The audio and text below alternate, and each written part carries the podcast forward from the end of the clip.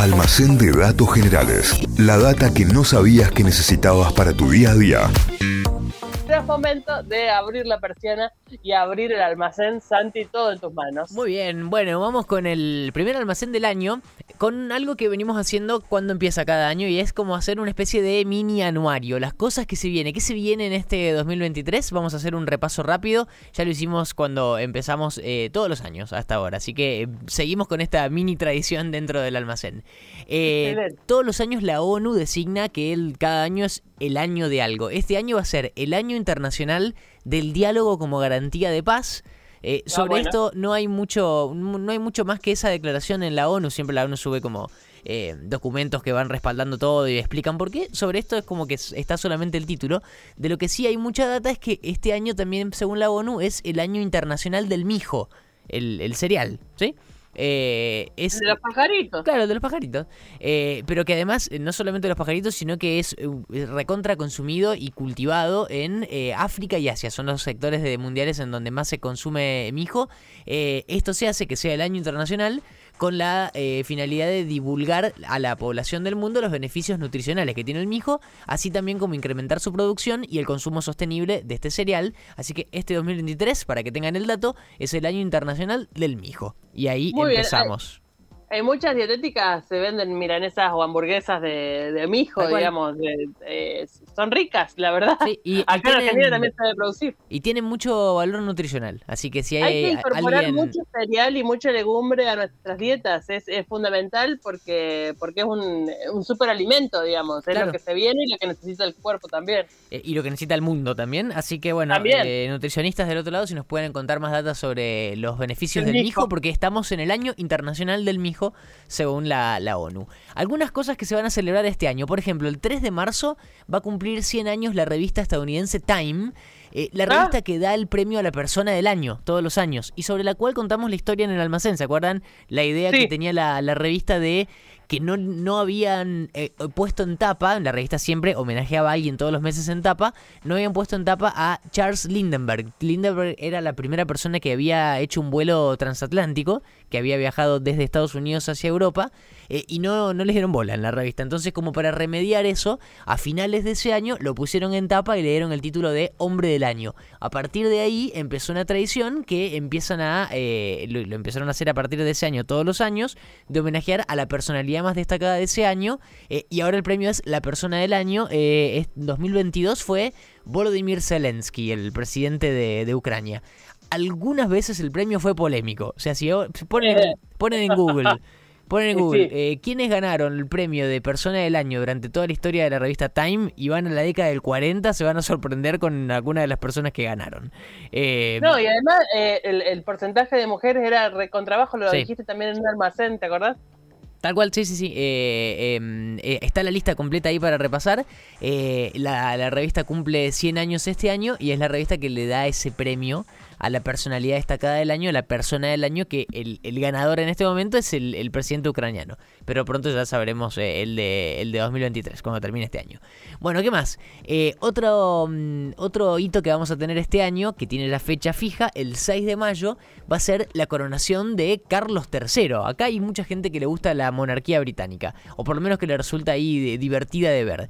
Eh, Carlos III, que va a ser el, el rey de Reino Unido, que va a tener ahí la ceremonia de coronación en Westminster con su esposa Camila. Se espera que haya un montón de invitados, se espera 2.000 invitados para, para esta coronación. Mucho menos... creer. Sí, sí.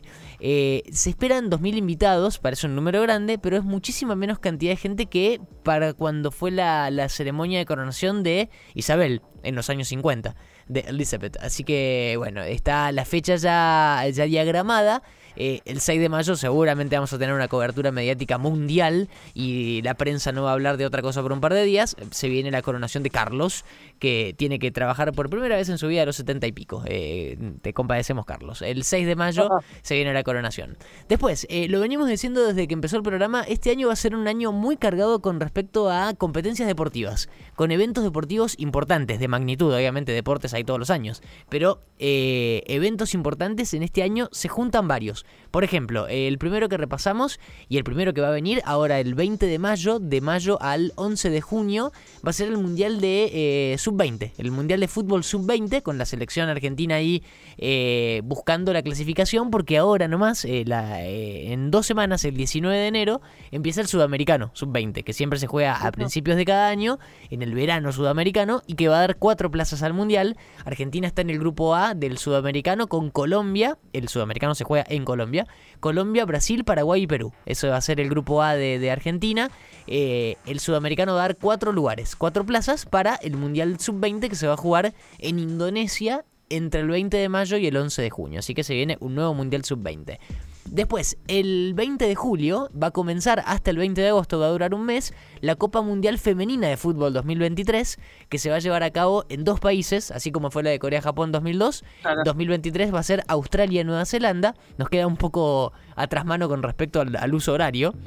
Sí, vamos a tener todo de madrugada. Sí, partidos muy a la madrugada. Argentina está clasificada, segunda vez consecutiva que está metida en, la, en, la, en el Mundial.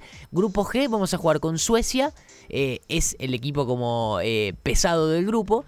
Sudáfrica e Italia. Van a ser los tres eh, equipos que van a compartir el grupo G con Argentina. El debut es contra Italia el 23 de julio, así que ya está ahí el fixture completo. Se viene el Mundial Femenino de Fútbol 2023. Va a ser del 20 de julio al 20 de agosto en Australia y Nueva Zelanda. Argentina está en el grupo G y empieza la participación el 23 de julio.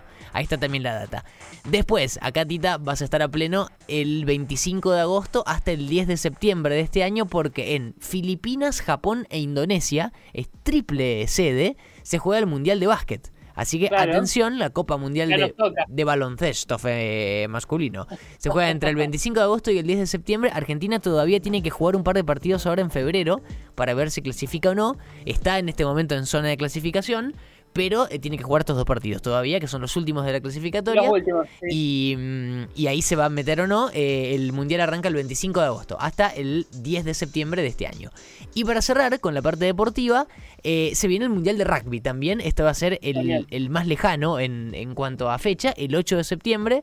Del 8 de septiembre al 28 de octubre. Es más largo el Mundial de Rugby porque entre partido y partido se necesita más tiempo de recuperación. De recuperación, son como 7 días entre cada partido. Claro, así que por eso dura más de un mes, del 8 de septiembre al 28 de octubre. Eh, eh, Argentina está en el grupo D con Inglaterra, Japón, Samoa y Chile. Ahí eh, son cinco equipos en cada grupo. Argentina ya está clasificada y va a jugar entonces el Mundial de Rugby. Así que de todos los mundiales que contamos, solamente el de, el de básquet y el sub-20 tiene que todavía clasificar. Para la Copa Femenina de Fútbol, para el Mundial Femenino de Fútbol y para el Mundial de Rugby, Argentina ya está ahí con fixture confirmado, con grupo confirmado Así que se viene, como decíamos, un año importante con respecto a deportes y bien distribuido durante todo el año. Desde enero hasta octubre vamos a tener estas citas importantes deportivas a nivel mundial. Después, ¿qué más tenemos para repasar eh, de, datos para el 2023 con respecto a eh, eventos eh, espaciales, eventos en el cielo? Y estos me gustan mucho. El primero de marzo eh, Venus y Júpiter van a estar más cerca que eh, en mucho tiempo. Viste que siempre todos los años hay algún evento astronómico que decís, esto pasa cada tantos años, bueno, esto pasa cada varios años. Venus y Júpiter van a estar tan cerca la noche del primero de marzo que em, van a estar eh, lo suficiente como para que con un telescopio chiquito los puedas ver en el mismo campo de visión. Así que va a ser como una, una cobertura, también seguramente vamos a ver muchas fotos. Venus y Júpiter juntos el primero de marzo. Este año sí no va a ser muy interesante con respecto a eclipses. Todos los años veníamos repasando que siempre íbamos a tener, aunque sea uno y uno, un eclipse solar y un eclipse de luna. Eh, va a haber varios, pero para Argentina el único que nos va a tocar y medio de costado, porque tampoco lo vamos a ver de completo, es un eclipse de sol que va a ocurrir el 14 de octubre, el sábado 14 de octubre de este año que va a tener Estados Unidos, o sea, el hemisferio norte, como el, lugar donde se va a ver con mayor eh, claridad, eh, valga la redundancia, o irónicamente. Eh, en Centroamérica también un poquito de Brasil, pero Argentina lo vamos a ver de forma parcial. De hecho, en la, de la mitad del país para arriba, o sea, de Córdoba para el norte, se va a ver de forma parcial, de Córdoba para el sur casi que no se va a ver el eclipse solar anular, que va a ocurrir el, el 14 de octubre de este año, pero que nos pasa así medio de costado y es el único, porque tampoco vamos a tener eclipses lunares importantes en Argentina para ver este año sí en el hemisferio norte y sí en Asia, por ejemplo, pero en Sudamérica no nos agarra. Así que no es un año particularmente atractivo con respecto a los eclipses. Sí, este solar que nos agarra eh, de refilón. Un evento también que se viene para este año, obviamente que no tiene una fecha fija pautada, pero se espera que India supera a China para ser el país más poblado del mundo. Y para dejar de hacer los chistes de que China son un montón, ahora vamos a tener que cambiar el chiste y decir que es India, porque ya llegamos a los 8 mil millones de habitantes a nivel mundial durante fines del año pasado, del, 2022. Se espera que este año, en algún momento, India pase a China en población, en cantidad de gente. 2021 fue el último año de mediciones oficiales. China tenía 1.411 millones de habitantes, India 1.393, o sea, de 1.400 a 1.393 está cerquita y se espera, se proyecta que este año lo termine de superar. Eh, y que eh, India se convierta esto dependerá De, la curva que vaya haciendo la natalidad en ambos países. Evidentemente, en India, si se espera que, se supere, en, India el índice de natalidad crece y en Japón decrece, en China.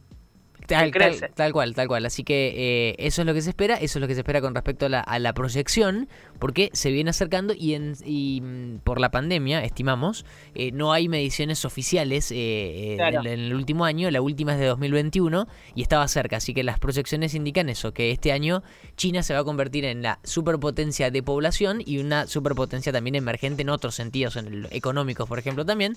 Pero bueno, este año sería el año que se destrona China después de un montón de tiempo como el país más poblado de todo el planeta. Ese dato obviamente no tiene una fecha fija, se espera que sea este año. Lo que sí tiene fecha fija, y con esto cerramos, son los estrenos de las películas más esperadas de este año. Y eh, hay, un montón, pero busqué tres, tres de distintas, de distintas eh, estilos, como para tener en cuenta para este año. En noviembre, el 16 de noviembre, se estrena una, como si fuera una precuela de los Juegos del Hambre. No sé si viste las pelis de los Juegos del Hambre, Tita. No, está claro que no. Está eh, claro que no. Me encanta la saga, pero me encanta la saga de los Juegos del Hambre. Eran cuatro, eh, sí, eran cuatro. las dos primeras y la última dividida en dos partes a los Harry Potter. Eh, se viene una nueva, una nueva peli. Una nueva peli, obviamente con distintos personajes, porque es una precuela. Es años antes de, lo, de los hechos originales de los Juegos del Hambre. Eh, se va a llamar Juegos del Hambre, Balada de pájaros, cantores y serpientes. Un poco marketinero el título, un poquito largo. Un poco largo. Claro. ¿Qué vas a ver? Voy a ver los Juegos del Hambre, dos puntos, balada de pájaros, cantores y serpientes. Bueno, qué bueno, ya terminó la peli. 16 eh, de noviembre del 2023 es el estreno de esta, de esta nueva historia, que va a estar ambientada, como decíamos, años antes de los Juegos del Hambre, siguiendo a una protagonista, Lucy Gray Bird, en su ascenso dentro de la competencia. Si no vieron los Juegos del Hambre, básicamente es, eh, un mundo distópico, futurista, medio hecho eh, mal, eh, en donde se elige a una persona de cada distrito de un país para que compitan en una especie de gran hermano, pero que se tenían que matar entre ellos y quedaba uno solo vivo. O sea, no era gran, no era gran hermano eh, tal cual lo conocemos, sino que es gran hermano con muertes incluidas. No menos te digo. Eh, sí, falta, falta que se maten nomás y ahí está igualito. Pero los Juegos del Hambre se viene una precuela, así que es una buena noticia porque hace varios años ya que se estrenó la última y se espera para este año esta, esta nueva historia. hay muchos fans de los Juegos del Hambre, así que... Sí, sí, sí, hay mucha gente que sigue la, historia de, de, Katniss, Katniss Everdeen. El 13 de julio se estrena una de las pelis más esperadas de este año y es Misión Imposible 7 sentencia mortal. No nos cansamos de ver videos de Tom Cruise preparándose para esta película, saltando de un cañón en una moto, eh, sin usar dobles de riesgo. Eso es lo bueno de, Tom Cruise. Bueno, se viene eh, la séptima peli de Misión Imposible, que siempre están buenas, siempre son recontra pochocleras y con imágenes espectaculares. Así que se viene la parte 1 de Misión Imposible 7, Sentencia Mortal. se va a estrenar el 13 de julio de este año. Y la última tiene que ver con Christopher Nolan, eh, personalmente mi director favorito de la vida. Estrena una nueva película este año, el 20 de julio. Se va a llamar Oppenheimer.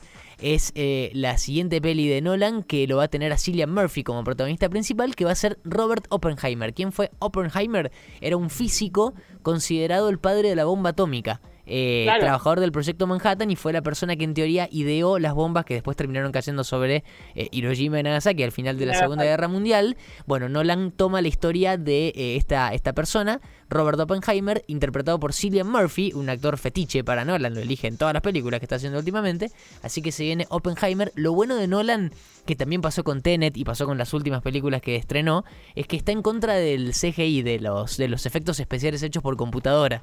Así que si tiene que, por ejemplo, en Tenet eh, chocar un Boeing 747 contra un hangar y explotarlo, compró un avión 747 y lo explotó y lo filmó. No hizo nada por, computadora.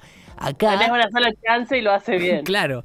Acá, eh, como se trata de, de, una historia sobre las bombas atómicas, hay explosiones no generadas por computadora, sino que tuvieron que ser como recreadas eh, obviamente no explosiones atómicas, pero explosiones al fin que fueron eh, capturadas para la peli. Así que está en ese último proceso la película. Se estrena el 20 de julio de 2023 y en lo personal esta es la que más espero. Pero bueno, ahí hay una, un repaso. muy prometedora. Un repaso de algunas pelis. Sí, sí, siempre. Es, es garantía, Nolan. Así que así estamos con todo lo que se viene para este año, el año internacional del mijo, como decíamos al principio. Mini anuario 2023 en este primer almacén de este año. Perfecto, con eso cerramos el primer almacén. espero que hayan agendado todos. Los que compraron ya la agenda 2023 han, han, puesto ya algunos tips de los que tiraste al aire recién. La primera agenda en este formato de almacén eh, ya está al aire, ya fue al aire y en un, en un rato nada más estará disponible en Notify diario para que lo vuelvas a escuchar, por supuesto. Tal cual, va a estar recortadito ahí para que lo puedan repasar y si en, Spotify ponen el hashtag, directamente los escuchan todos juntitos. Almacén de datos generales, la data que no sabías que necesitabas para tu día a día. Inventos, curiosidades de la historia, estudios increíbles de la ciencia, lugares raros del mundo y un montón de locuras más. Todo eso podés conseguir en el almacén de datos generales de Santi Miranda.